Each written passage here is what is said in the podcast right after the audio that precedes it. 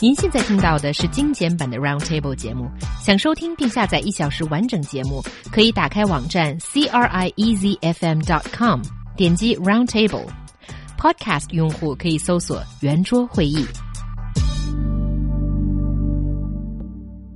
U.S. photographer website published a report on web users' photo searching behavior in 2015, which shows that the word selfie was searched more than 20 times more than last year.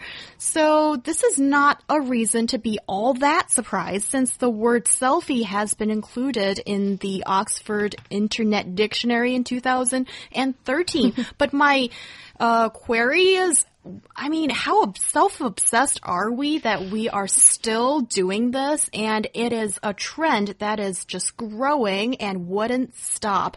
So guys, here we should listen to a song that illustrates my point. It is from Ge Zhongshan, a rapper. She talks about selfie, I guess. Uh-huh. 我来个自拍，嘿，我来个自拍，嘿。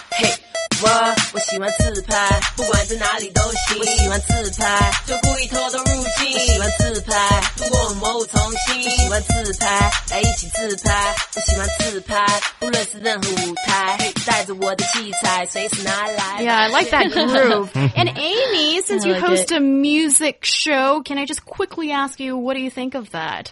I, li- I like it. It's probably not the kind of music I'd play on my show, but it's kind of catchy. It's kind of Definitely. catchy and it's uh, this reoccurrence of, you know, 自拍,自拍, Yeah, you know, I like everything. 自拍,and,自and拍. yeah, and she says like wherever she is, the first thing she does whenever she's in the crowd, just everywhere, it has to be selfie, selfie, selfie time. So what do you think is going on and what does it tell about today's modern China? I think selfie has become very popular nowadays. Even when uh, Prime Minister of India, Narendra Modi, visited the Temple of Heaven, he took um, selfie together with Chinese Premier Li Keqiang. and also, it reminds me of um, you know a football or soccer player Sergio Aguero. He showed his picture together with Mr. Xi Jinping and Yeah. his Prime Minister David Cameron not long ago when President Xi visited London. So, oh, Manchester, I have to say. So I think, you know, it has become very popular and it's, I think, you know, it's very convenient and uh, it's very good for our improving our self-image and doing publicity. Why not? I uh, I have to admit something that's a little bit embarrassing, but What is it? I'm part of a WeChat group with some of my friends, and it, the whole WeChat group is devoted to taking selfies. And so what? Oh, there's Yeah. a selfie group. We're in a selfie group, yeah, and so all of us are living on in different parts of the world. Some of some of them are in San Francisco, some of them are in UK, some of them are here in China. We all like all of us met at different times in China, but the thing that connects us, some of them I've never even met, but we all send selfies of wherever we are, so we kind of like check in via selfie.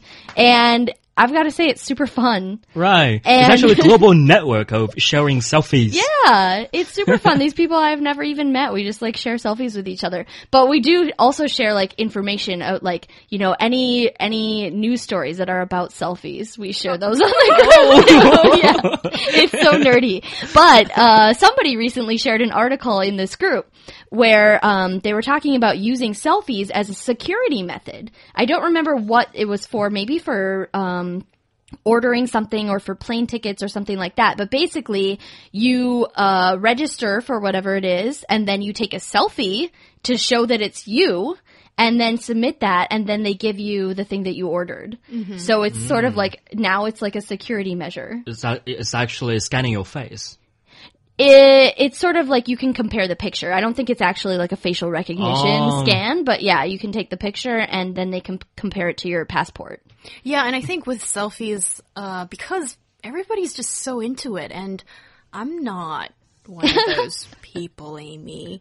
And um, so, yeah, I think uh, what's really interesting is that because of you know the popularity, that there's like new uh, derivatives coming from it. There's like new development, such as the selfie stick, and now it's everywhere. Like you can not. Well, what's the point of it? So you can take a wider shot, and It's not just about a wider shot. I, I mean, i- i- whenever you, uh, wherever you go, for example, if you are single Mm-hmm. on your own on a business trip or whatever.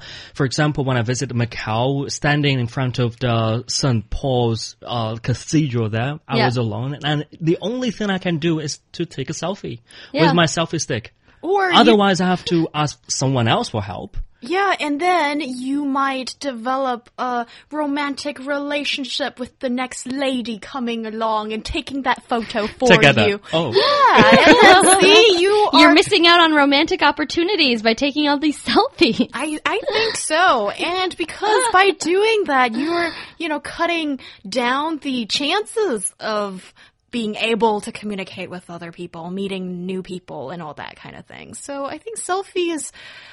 I mean, it can only happen in this day and age with the level of technology we have and the level of narcissism we have here. and one part I don't really understand, I just hope that uh, people who do selfies all the time, Amy, um, you know, like sometimes I just don't really get it. Like some people like take these selfies with special software that looks glamorous. Yeah, You- we don't do that. That's not allowed in our selfie group. but then, I mean, are That's you a good guys network. are Yeah. just that confident for the world to see It's your a good challenge because it's like you have this criteria and you try to make different kinds of selfies. Maybe a mirror selfie or like a oh. reflection selfie or like behind selfie or, you know, you try to find the most creative way to do it. So it's not just about conforming yourself into the kind of beauty that everybody else agrees It's with. not pure narcissism. That's a lot more fun. Only a little.